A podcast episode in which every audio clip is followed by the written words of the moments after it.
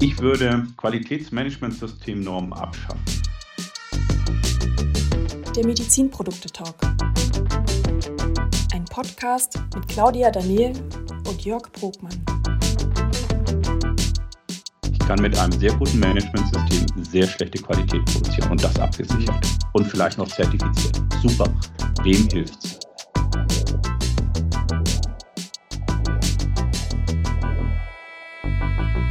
Hallo Jörg, wie geht es dir? Was ist dir widerfahren?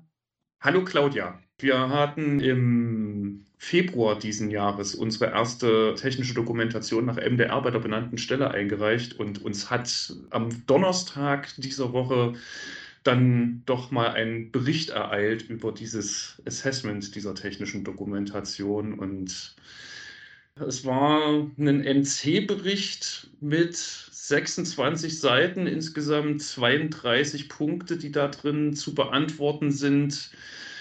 Und so nach dem ersten Überblick fragt man sich manchmal schon so ein bisschen nach Sinn und Zweck der ganzen Geschichte. Und man wollte eigentlich versuchen, ja, Bürokratie ein bisschen abzubauen oder beziehungsweise Formalismen abzuschaffen und wird da dann doch eines Besseren belehrt. Wie lange habt ihr denn auf den Bericht gewartet seit der Einreichung? Wir haben im Februar eingereicht und äh, angekommen ist der Bericht jetzt im September. Mhm, also das sind jetzt Februar, September sind sieben Monate, richtig? Ja, insgesamt. Und was denkt ihr, wie lange braucht ihr jetzt noch, um die Abweichungen halt einzubauen? Gerade wenn das so administrative Sachen sind? Wir haben jetzt Zeit bis zum 5.12. die ganzen Abweichungen zu bearbeiten, dazu Stellungen zu nehmen zu allen Punkten und dürfen es dann erneut einreichen und dann rechnen wir damit, dass es möglicherweise fast wieder genauso lange dauern wird, bis wir zu einem Ergebnis kommen. Also die haben wirklich konkret eine Deadline angesetzt. Es gibt eine konkrete Deadline, bis wann die Fragen bzw. die Miners zu bearbeiten sind. Das ist ja doch eine recht sportliche Geschichte, gerade eben auch für kleinere Unternehmen ja, noch kleinere Unternehmen haben ja noch ganz andere Sachen. Spannend, weil wir beide ja jetzt so aus der Herstellersicht kommen. Du bist direkt bei dem Hersteller angestellt, ich habe Hersteller als Kunden. Und wir alle denken so, wenn es halt um MDR und 13485 geht und alles andere, was im Gesundheitswesen, Erstattung und so weiter und so fort, dass es halt Hersteller betrifft, aber es gibt noch eine ganz andere Gruppe, die wir beide eigentlich vorher so gar nicht auf dem Schirm hatten, nämlich die Gesundheitshandwerker. Ja, ich denke auch, dass gerade im Gesundheitshandwerk ja einerseits viele Hersteller aktiv sind, die einerseits mit der MDR zu kämpfen haben, allerdings auch noch mit ganz anderen Gesetzgebungen und Methoden, unter anderem dann eben auch mit, mit Krankenkassen zu tun haben, ist aber auch ein Feld, muss ich ehrlich sagen, haben wir uns ja bisher noch nie so wirklich mit beschäftigt und es wird langsam Zeit, dass wir das mal tun. Also, da ich ja auch so wenig Ahnung habe davon wie du und wir aber eigentlich gerne mal wissen wollten, wie das so abläuft, haben wir uns heute jemanden eingeladen, der sich richtig gut damit auskennt.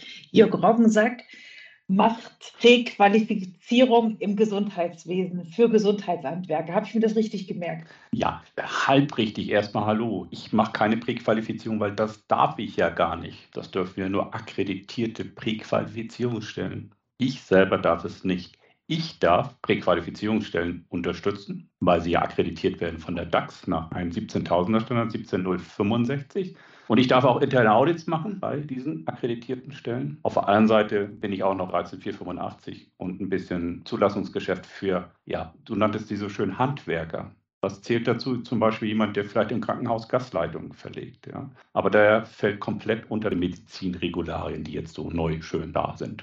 Man weiß nur noch nicht wie, weil das nicht geklärt ist. Das andere ist ein Präqualifizierungsgeschäft. Wir werden gleich noch tiefer darauf einsteigen, weil wir alle wissen wollen, was damit gemeint ist. Erzähl uns erstmal was über dich. Wer bist du, was machst du im Detail? Wer bin ich, was mache ich? Ich bin Jörg Roggensack. Ich bin heute, wie heißt es so schön, Solo-Selbstständiger oder auch nach EU-Richtlinie Kleinstunternehmer. Und ich mache heute Umsetzungsberatung, ich mache heute Audits, sehr viele interne Audits und ich mache Trainings. Schwerpunkte sind Managementsysteme, Schwerpunkte sind Qualitätsthemen da bin ich heute unterwegs. Vorher war ich in der Industrie unterwegs, in unterschiedlichen Unternehmen, auch mit durchaus Medizinprodukte-Hintergrund. Und ganz am Anfang habe ich ein paar Jahre bei der Luftwaffe zugebracht im technischen Bereich und war dort auch an der Technischen Schule der Luftwaffe als Trainer beschäftigt in einer Art der Ausbildung, die ein bisschen anders ist, die aber der Wirtschaft gut tun würde. Aber das ist noch eine lange Geschichte, bis wir da ankommen.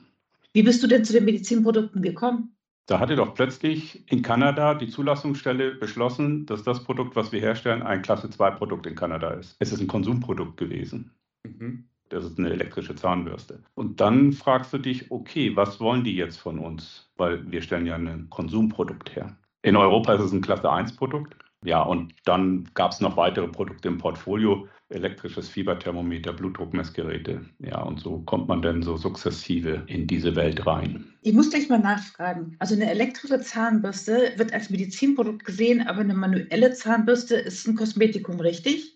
Das hat einfach damit zu tun, dass da ja eine Drehbewegung oder eine andere Bewegung ist. Es wird in den Rachenraum eingeführt und wenn man das Risikopotenzial sich anschaut, da kann man eine Story von machen. Und dann muss man sich gut überlegen, ob ich das Ding noch benutze. Ich denke, wenn die Zahnbürste, die elektrische, als Medizinprodukt einzustufen ist, ist es auf jeden Fall ein aktives Medizinprodukt und damit wäre Klasse 1 aus meiner Sicht schon mal passé. Ich kann da nichts mehr zu sagen. Ich bin raus aus dem Game. Von daher kann man sich immer mit beschäftigen, ob das wirklich da reinfällt. Dann wird es eine spannende Veranstaltung. Was verbindest ja. du mit dem Begriff Qualität? Ja, der, die Lieblingsfrage immer, ne? was ist Qualität oder was verbinde ich jetzt mit Qualität? Für mich ist Qualität grundsätzlich ein, ein Anspruch, den es zu erfüllen geht. Unabhängig, ob es irgendwelche Anforderungen gibt oder sonst irgendwas, sondern es ist ja eine eigene Definition im Prinzip, weil ich definiere meinen Qualitätsmaßstab außer er ist irgendwo schriftlich fixiert. Das heißt, jemand gibt mir ein Qualitätsversprechen. Also von daher ist es für mich immer ein Anspruch, den es zu erfüllen gibt. Das ist für mich Qualität. In welchen Punkten ist dir persönlich Qualität am wichtigsten oder wo achtest du am meisten auf Qualität? Auch da mache ich keine großen Unterschiede, weil ich glaube, mein Qualitätsanspruch ist im Kopf, der dann eben entsprechend immer rauf und runter geschoben wird. Ich erwarte im, im Bereich Service einfach, dass man sich um mich kümmert. Dienstleister. Da habe ich einen relativ hohen Qualitätsanspruch.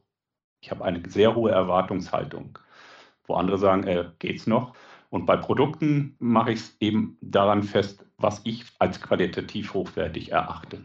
Sprich aufgrund meiner vielleicht Fachkenntnisse, meiner, meiner technischen Background oder sonst irgendwas, ja.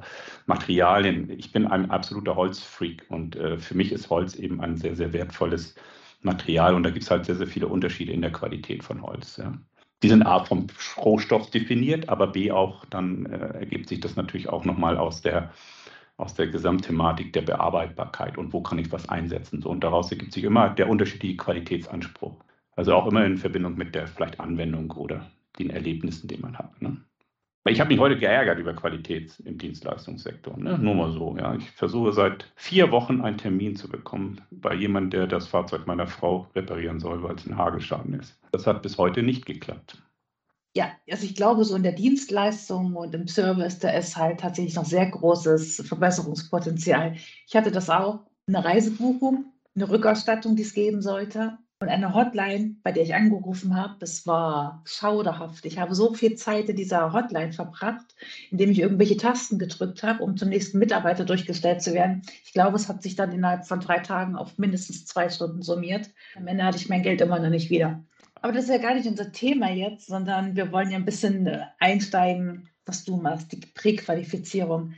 Warum ist das notwendig? Wer will das? Warum gibt es das eigentlich und wer muss sich damit befassen? Es müssen sich alle damit befassen, die in irgendeiner Form Hilfsmittel an uns als Empfänger, sprich also kranke Personen, äh, weitergeben möchten und das mit der Krankenkasse abrechnen möchten. Die trifft das. So, das erstmal so der Umfang, der dahinter. Und dazu gehören dann Optiker, Akustiker, ähm, das ganze Thema Hilfsmittel im weitesten Sinne, Sanitätssachen, die man äh, über die Krankenkasse dann bezahlt bekommt. Es geht also darum, wer mit der Krankenkasse, also mit der Gemeinschaft abrechnen möchte. Und das ganze Thema ist hochgekommen in der Form, wie es heute da ist, also verschärft, möchte ich es mal jetzt so formulieren, im Jahre 2017, weil es dort eben gesetzliche Veränderungen gegeben hat aufgrund bestimmter Vorfälle. Es gab Vorfälle, dass eben wohl ähm, Produkte herausgegeben worden sind oder Sachen gemacht worden sind, die zu erheblichen Schäden geführt haben, und zwar persönlichen Schäden, Personenschäden. Und daraufhin ist der Gesetzgeber tätig geworden, hat gesagt, okay, das funktioniert so nicht. Wir brauchen eine Absicherung der Qualität derer, der diese Sachen macht und dann auch noch Geld dafür haben möchte von der Gemeinschaft, sprich also von den Krankenkassen. Das ist so der Auslöser gewesen für das, was es, wie es heute ist. Und es wurde dann alles verbindlich geregelt im, im Sozialgesetzbuch 5. Jetzt muss ich kurz nachfragen. Also wenn ich jetzt so an Hilfsmittel denke, da denke ich an so Sachen wie Krücken, einen Rollstuhl, also Medizinprodukte, die zur Linderung einer Krankheit sind. Ähm, wenn ich die Abgabe, ich stelle mir das jetzt so vor, einen Rollstuhl kriege ich wahrscheinlich im Sanitätshandel, da kann ich die wahrscheinlich bestellen. Das sind ja Produkte, die von der Stange sind. Und das sind ja zugelassene Medizinprodukte, weil wenn es kein zugelassenes Medizinprodukt ist, kann ich es auch nicht als Hilfsmittel bei der Krankenkasse geltend machen. Wie kann ich mir das vorstellen, die Problematik, die dahinter stand? Also bei Brille, klar, die ist halt immer handgemacht auch. Also die, die Gläser sind halt angepasst an den Patienten. Da habe ich was halt, was ähm, eine Anpassung ist. Kannst du die Problematik noch ein bisschen erläutern, was vorgefallen ist tatsächlich? Also im, im, Detail weiß ich nicht, was vorgefallen ist, äh, weil ich später erst dazugekommen bin zu diesem ganzen Thema. Im Rahmen von Auditierung habe ich mich sehr intensiv mit diesem Thema auseinandergesetzt und mit dem Aufbau von entsprechenden Systemen, damit eine Akkreditierung nach 17065 stattfinden kann. Von daher kann ich nicht im Detail sagen, was jetzt wirklich vorgefallen ist. Nur als Ergebnis der Summierung dieser Vorfälle muss der Gesetzgeber verstanden haben, dass das, was von einigen erbracht wird an Dienstleistung in Verbindung mit den Hilfsmitteln, nicht zu der Qualität passt, die man bezahlt und erwartet. Mhm. Und daraus hat man gesagt, okay, wir müssen diese Leistungen überwachen. So, und was ist noch passiert? Natürlich möchte man und wollte man den Bürokratismus verringern. Du hattest das vorhin eingangs gesagt, ja, Formalismen abschaffen. Das war die Idee der, der, der neuen Medizinregularien. Ähm, mit der gleichen Idee ist man hier auch angetreten. Warum? Der, der, nehmen wir jetzt mal den Optiker, wir können auch den Akustiker nehmen, ist völlig egal, also was Einfaches. Ähm, weil dieser Akustiker dann wieder Verträge mit den Krankenkassen abschließt und sonst müsste jede Krankenkasse eben seine Qualität überwachen. Und das wird zentral gesteuert über diese sogenannte Präqualifizierung, also eine unabhängige Vorkontrolle. So muss man sich das vorstellen. Das gleiche Verfahren gibt es auch im Bauwesen. Das hat damit zu tun, dass man hier eben jährlich sich präqualifizieren kann und dann ist man in den öffentlichen Bauvorhaben gelistet und mit diesem Zettel braucht man nicht immer alle Unterlagen wieder einreichen, weil die sind von einem Dritten kontrolliert worden. Die gleiche Idee hatte man hier. Die Präqualifizierungsstellen überprüfen einmal die gesamten Voraussetzungen, die wieder festgelegt worden sind von dem sogenannten GKV, also dem gesetzlichen Krankenkassenverband, dem GKV-Spitzenverband, der auch wieder gesetzlich gefordert ist. Das heißt, die Krankenkassen mussten diesen Verband ins Leben rufen. Und der gibt jetzt die Qualitätsvorgaben, die an die einzelnen Scopes gestellt werden. Was kann ich mir darunter vorstellen? Kann man ein paar Beispiele nennen? Ja, das ist, äh, sagen wir so, wenn wir reingehen, sagen wir zum Beispiel beim, beim Optiker, dann sagen wir, okay, äh, es müssen erstmal formelle Gegebenheiten da sein. Das heißt, wer darf überhaupt die Tätigkeit ausüben? Meisterbrief zum Beispiel muss da sein. Das heißt, die Präqualifizierungsstelle überprüft dann, ob ein Meisterbrief da ist. Da es Handwerk ist, muss ein Eintrag in der Handwerksrolle da sein. Also wird geschaut, gibt es diesen Eintrag in der Handwerksrolle, gibt es die Handwerkerkarte und so weiter. Und dann möchte man natürlich auch, dass dieses Unternehmen oder dieser Leistungserbringer in dem Augenblick natürlich auch rechtschaffend unterwegs ist. Also besorge ich mir einen Auszug aus einem Gewerbezentralregister. Da steht dann drin, ob du vielleicht mal ein bisschen Spaß gehabt hast mit dem Finanzamt oder andere Nettigkeiten. Ja? Vielleicht möchte man ja mit so einem keine Geschäfte machen, also die Krankenkasse. So, das sind alles so Sachen, die sind genau gelistet vom GKV und das wieder abhängig von den einzelnen Bereichen, mit denen man unterwegs ist. Für Hörakustiker gibt es auch noch andere Sachen, da gibt es ja noch technische Voraussetzungen, die erfüllt werden müssen und so weiter. Ich brauche ja einen Raum, wo ich eine Anpassung machen kann. Ich muss auch ein Hörbild aufnehmen, also brauche ich auch diese technische Einrichtung, diesen Raum, der durch Störungen von außen nicht beeinflusst werden darf. Also gibt es auch so kleine Bauthemen und so weiter. Also es ist schon relativ detailliert festgelegt, was dort zu erbringen ist. Einmal räumlich, fachliche Voraussetzungen. Und das wird überprüft über die neutrale Präqualifizierungsstelle dieses ganze Dokumentenwirrwarr. Ansonsten müsste das jede Krankenkasse machen, um sicherzustellen, dass dieser Leistungserbringer die ganzen Voraussetzungen erfüllt, damit er mit der Krankenkasse abrechnen kann. Das heißt, die Anforderungen sind dann wahrscheinlich im Gesetz direkt festgeschrieben, was alles erfüllt sein muss. Nur, dass die Umsetzung wahrscheinlich für jemanden, der da fachfremd ist, jetzt im ersten Moment nicht ganz ersichtlich ist. Aber du weißt wahrscheinlich genau dann, was damit gemeint ist mit jedem Posten. Es ist festgelegt, äh, der Gesetzgeber verweist hier auf den GKV und der GKV, also der Spitzenverband, gibt eben die Spielregeln raus. Sie werden auch kontinuierlich angepasst. Sie sind auch öffentlich. Also jeder, der Lust hat und sich damit beschäftigen möchte, welches die Voraussetzungen sind, kann das im Internet tun. Der braucht nur auf die Homepage vom GKV gehen und da findet man immer die aktuellen Verzeichnisse, was zu erfüllen ist, damit du abrechnen kannst mit der Krankenkasse. Ja, und das eben aufgeteilt nach den entsprechenden Scopes. Beziehen sich diese Anforderungen dann hauptsächlich auf das System des entsprechenden Anbieters oder bezieht sich das mehr auf die Produkte oder mehr auf einzelne Prozesse? In welcher Ebene setzt da diese Präqualifizierung an? Oder deckt die alles ab? Die deckt ab dass ich das, was ich mache, sprich eine optische Anpassung, beherrsche. Und sie deckt das Produkt, das Glas natürlich nicht ab, weil das Glas ist zugelassen. Das interessiert keinen. Aber ein Orthopäde, der vielleicht eine Einlage macht für einen Schuh, der macht eine Anpassung. Muss ja wieder damit arbeiten. Das heißt, er muss das Handwerk beherrschen. Sonst kann er das nicht. Um das Handwerk beherrschen zu können, brauchst du auch die geeigneten Werkzeuge. Also es wird geprüft, hast du die Einrichtung, Infrastruktur. Es wird geschaut, ob es einen sogenannten fachlichen Leiter gibt, also der fachlich die Kompetenz besitzt, das alles zu überwachen. Ja. Ich will mal sagen, es ist eine gesunde Mischung aus Organisationsvoraussetzungen, die gegeben sein müssen, in Verbindung mit fachlicher Kompetenz, gekoppelt an entsprechende notwendige Einrichtungen. Mhm. Wir haben aber kein Managementsystem. Das heißt aber auch, dass ich vermutlich den Sitz dann auch in Deutschland haben muss, um halt in dem Bereich tätig zu sein, um halt die Erstattung zu bekommen. Ja, es dürfen aber ausländische Unternehmen natürlich mit Sitz in Deutschland, weil sie dann als vielleicht als GmbH oder als GBR oder als KKG oder wie auch immer, auf jeden Fall haben sie ein rechtliches Thema, dass sie hier als juristische Person agieren können. Wie ist es denn, wenn ich, ich mache jetzt einen Betrieb auf, mache halt alles Mögliche, ich mache Hörgeräte, ich mache Brillen und lagere das anschließend dann im Ausland aus, wo ich es halt billig herstellen kann. Würde das funktionieren? Wäre das möglich? Die Dienstleistung, die dann eingekauft wird, das Produkt an sich, das ist ja durchaus möglich, das Basisprodukt.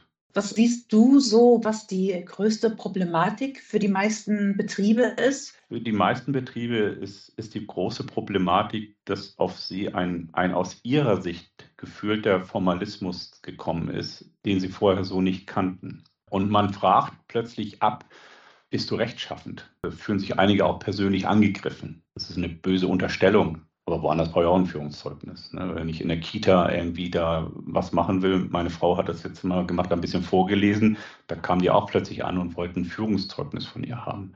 Das ist so ein Thema. Und dann werden sie jetzt überwacht. Die kriegen ihr, ihr Zertifikat, dieses Präqualifizierungszertifikat, das hat eine begrenzte Gültigkeit von fünf Jahren. Und innerhalb dieser fünf Jahre müssen sie zweimal überwacht werden, also so ungefähr alle 20 Monate. Und wer mit Handwerkern mal gearbeitet hat und mit Meistern gearbeitet hat, der weiß, dass die das vielleicht manchmal nicht so gut finden. Hm. Ja, so in, in etwa kann ich mir das auch vorstellen. Also in unserer Branche, Claudia, kennt man es ja auch so. Man kriegt hin und wieder mal auch Besuch vom Gesundheitsamt, vom LAGESO hier in Berlin. Und da kommen ja dann auch immer mal in regelmäßigen Abständen die Kontrollen und stellen dann auch sehr, sehr seltsame Fragen und finden dann eben auch manche Auslegungen, die man selber sich so zurechtgelegt hat, eben nicht so prickelnd und wollen dann da gerne was anderes hören. Diese Akkreditierungsstellen, wer sind das? Gehören die denn alle zum DAX? Es darf ja in Deutschland nur die DAX akkreditieren, oder? Eigentlich. Also es gibt zwei, drei Ausnahmen. Aber grundsätzlich ist es ja die DAX. Das ist ja aufgrund der europäischen Verordnung 765-2008 ja so festgelegt worden in Europa, dass jedes Land in Europa nur noch eine Akkreditierungsstelle hat. Und wir Deutschen hatten ja ganz viele. Das war ja ein spannendes Thema. So. Das heißt, die DAX, äh, und das ist jetzt auch im Sozialgesetzbuch so festgelegt, das muss man auch wissen. Das heißt, dort ist tatsächlich per Gesetz festgelegt worden, dass die Zertifizierungsstellen, also die diese Präqualifizierung durchführen, eine Akkreditierung bekommen müssen von der DAX. Bis 2019, April 2019 musste das passieren. Es gab vorher auch so Präqualifizierungsstellen und die waren anders organisiert. Und jetzt mussten alle Präqualifizierungsstellen, wenn sie weiterhin Präqualifizierung ausstellen möchten, eine Akkreditierung nachweisen. Sie haben dafür zwei Jahre Zeit bekommen damals. Das heißt, Präqualifizierungsstellen, kann ich mir das dann ähnlich vorstellen wie benannte Stellen? Sind die ähnlich aufgesetzt? Gehören die auch dazu? Nee, das ist eine Zertifizierungsstelle, ist vergleichbar wie eine Zertifizierer für Managementsysteme. In einem anderen, in einem anderen Standard unterwegs, sind hier im Standard 17065 unterwegs, hm, der ja für Produkte, Dienstleistungen geschaffen wurde. Die DAX ist eine Berliner Stelle des Bundes. So ist die Situation. Das Ministerium hat die Finger drauf normalerweise auf der DAX. Auf der anderen Seite unterliegt die DAX dem Verwaltungsrecht. So, das sind so die ganz einfachen Rahmenbedingungen. Das heißt, die DAX überwacht hier jetzt äh, die Zertifizierungsstellen und spricht natürlich auch die Akkreditierung aus. Die DAX führt das Akkreditierungsverfahren nach 17065 durch. Äh, und wenn das passiert ist, dann darf diese Zertifizierungsstelle, diese Präqualifizierungsstelle, aus der Norm heraus das ist eine Zertifizierungsstelle, aber es geht um Präqualifizierung, darf dann diese Zertifizierungs-, also diese Präqualifizierungsverfahren durchführen und darf dann die Präqualifizierungszertifikate ausstellen. Das ist vergleichbar mit einer Inspektion von Inspektionsstellen, wenn man eine Zulassung hat. Jetzt würde mich mal interessieren, so persönlich, was ist dein Lieblingsregelwerk? Du wirst jetzt einen Schreck kriegen, EMAS. Was ist das? Umwelt und Nachhaltigkeit. Das wird in dem Zusammenhang natürlich interessant, das musst du erläutern. Ich mache EMAS, seit es EMAS gibt. Ich habe mit einer der ersten EMAS-Validierungen in Deutschland durchgeführt beim Unternehmen, wo ich damals beschäftigt war. Und jetzt gibt es inzwischen EMAS 3 und das ist einfach mit Abstand der für mich sinnvollste Standard, den es zurzeit gibt, um eine Organisation nachhaltig weiterzuentwickeln. Kann ich mir das vorstellen? EMAS beinhaltet, äh, ist, äh, ist ja ein Umweltthema. Also wir sind hier im, im Umweltbereich unterwegs in, in, Verbindung mit Nachhaltigkeit. EMAS ist äh, Recht, auch das muss man wissen inkludiert eben weitere Standards inzwischen wie 14.001 und 50.001. Und wenn man in Deutschland oder in Europa irgendwas machen möchte, was weiß ich, Bauform, keine Ahnung, und du brauchst irgendwelche Zulassungen, dann bist du mit EMAS immer gut aufgestellt. 14.001, 50.001 helfen dir nicht wirklich. Also es sticht immer alle anderen Systeme, was Umwelt angeht im Umweltbereich. Ja? Und es gibt jetzt heute noch das EMAS Plus, das ist eben das Thema mit Sozial, sprich das ganze Thema Mensch ist mit aufgenommen worden, dass wir hier also ein Komplettpaket haben, was in Richtung 17 SDGs geht, also in das große Nachhaltigkeitspaket und Denkansätze, wo wir heute unterwegs sind. Da habe ich neulich erst eine recht interessante Veranstaltung hier in Berlin besucht, wo es um das Thema Gemeinwohlökonomie ging. Und ich denke, da passt das EMAS-Thema eigentlich auch ganz gut mit rein. Ja. Das bezog sich auch so ein bisschen mit auf die SDGs und die haben da, glaube ich, auch so einen Bewertungskatalog entwickelt, was doch recht interessant gewesen ist. Dieses Nachhaltigkeitsthema, spielt das in der Medizinprodukteindustrie im weiteren Sinne schon eine Rolle? Also wünschenswert ist es natürlich, absolut. Aber mein Eindruck ist so, dass es in der Priorität einfach ganz unten ist, weil MDR, alle anderen Regularien einfach so streng sind, dass alle Hersteller damit beschäftigt sind und so Nachhaltigkeit eigentlich so gar nicht so auf der Agenda steht. Nee, das wird sich aber jetzt ja schlagartig ändern durch das äh, Lieferkettengesetz. Wenn wir einfach jetzt mal kurz die Spielregeln wechseln, ja, also raus aus der Medizin, aber äh, bedingt durch das Lieferkettengesetz, was auch in, in sehr starken Einfluss hat auf das gesamte Thema Umwelt. Also es ist nicht nur Kinderarbeit, sondern es gibt auch entsprechende Umweltanforderungen, die äh, gemacht werden muss. Das heißt also auch die Hersteller, die irgendwo auf der Welt irgendwas machen lassen, und ich war ja vorher bei Konzernen beschäftigt, das heißt, ich habe weltweit äh, eine Lieferantenbasis auch betreut. Und dann ist es schon spannend zu sehen, wie dann vielleicht irgendwo galvanisiert wird.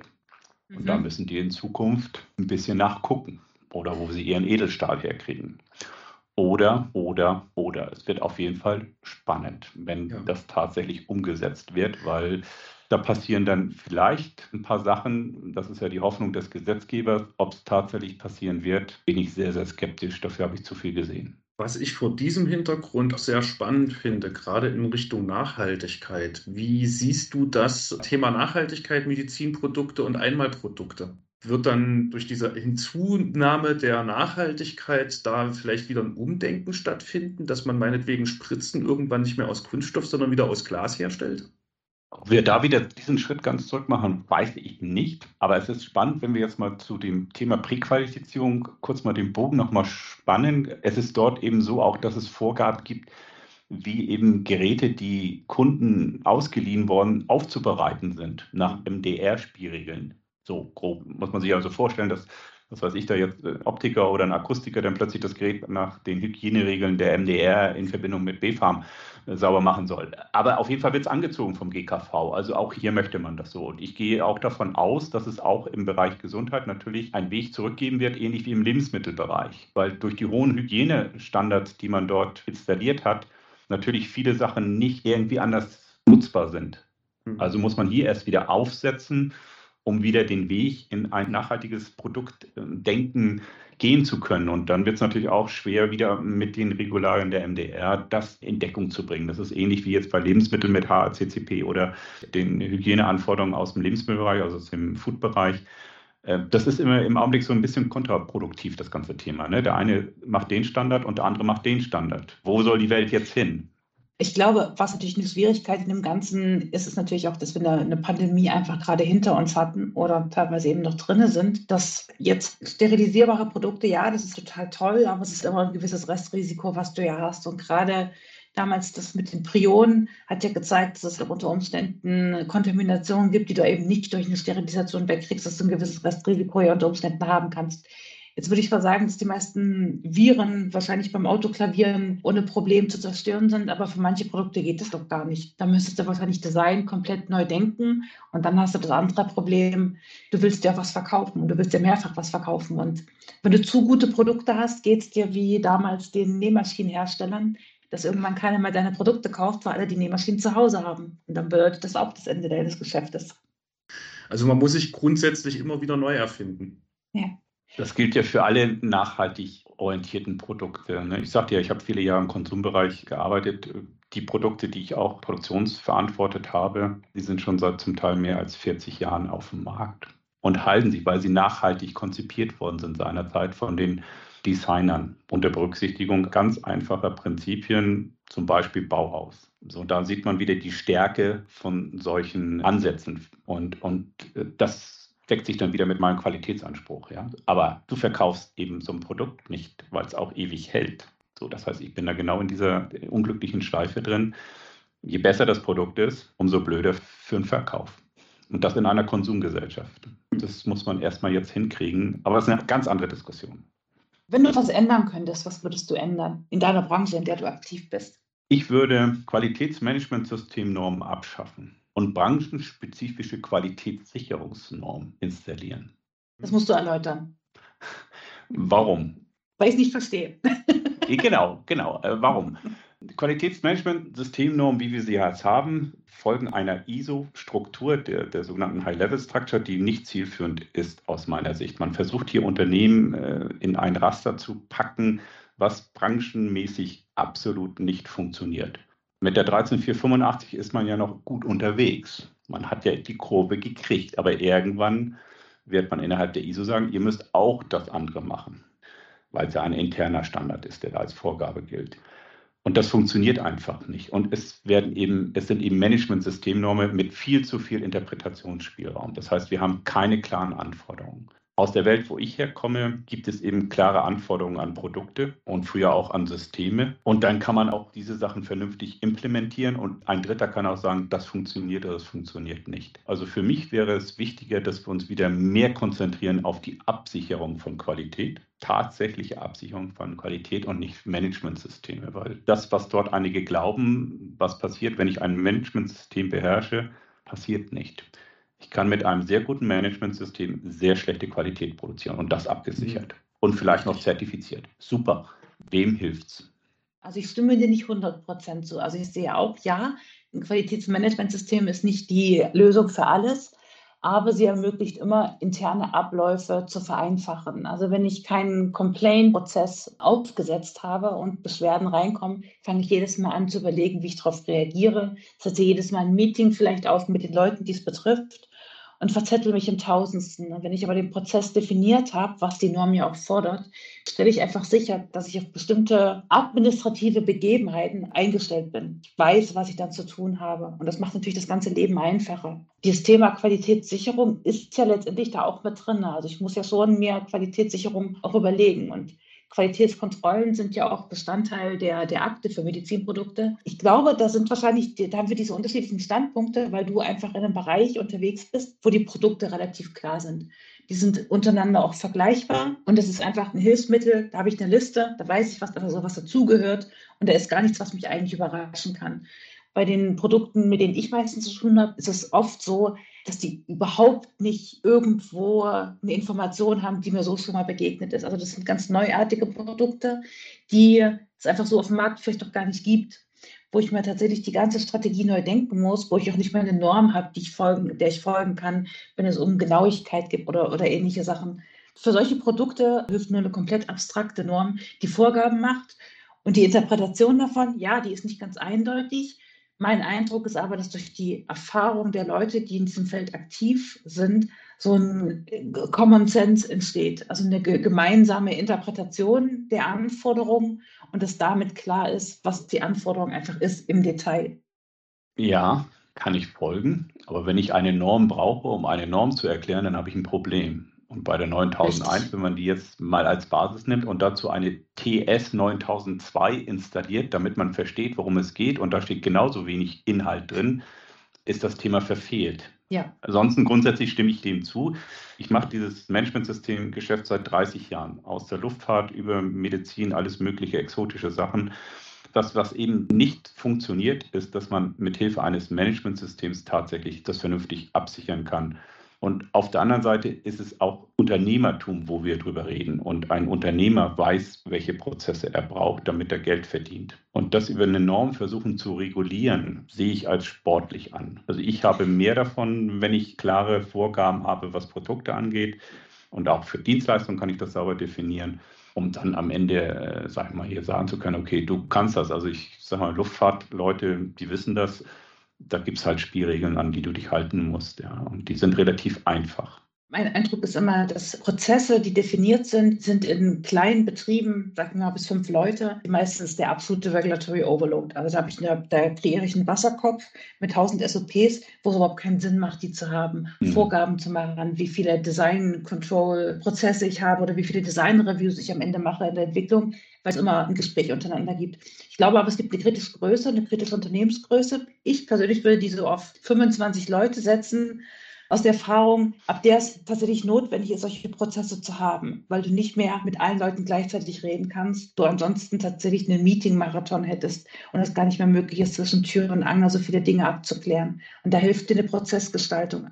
Definitiv, das steht außer Frage. Die hilft auch in kleinen Unternehmen, wo man schon anfängt, äh, wie muss eine Signatur in einer E-Mail aus sein, damit ich rechtlich sauber bin.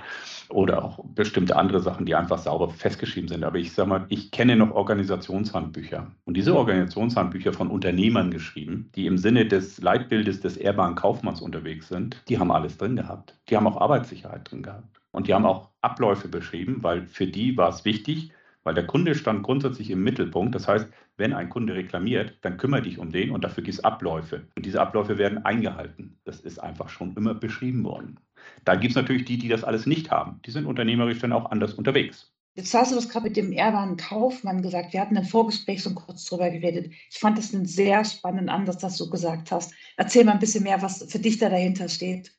Die Philosophie des ehrbaren Kaufmanns ist mein Leitmotiv meiner Arbeitsweise heute. Weil, wenn man sich mit dem Thema ehrbarer Kaufmann beschäftigt, das ist ein hanseatischer Ansatz, nicht weil ich aus Schleswig-Holstein ursprünglich komme, sondern es ist ein hanseatischer Ansatz und der hanseatische Kaufmann ist etwas Besonderes, weil die begegnen sich auf Augenhöhe und die haben eben bestimmte Grundphilosophien, die sie, die sie einfach umsetzen müssen, damit sie wie ein Kaufmann, ein ehrbarer Kaufmann gesehen werden. Und dazu gehören faire Preise, dazu gehört ein fairer Umgang mit den Mitarbeitern, dazu gehören zwei, drei ganz einfache Sachen, höchste Führungsthemen heutzutage, wenn sich einige Führungsleute diese Sachen mal zu Gemüte führen und mal ein bisschen damit beschäftigen, dann würden sie ihre Organisation wesentlich besser führen und viel einfacher und brauchen nicht große Berater um sich herum scharen, weil das ist Unternehmertum äh, vom Feinsten.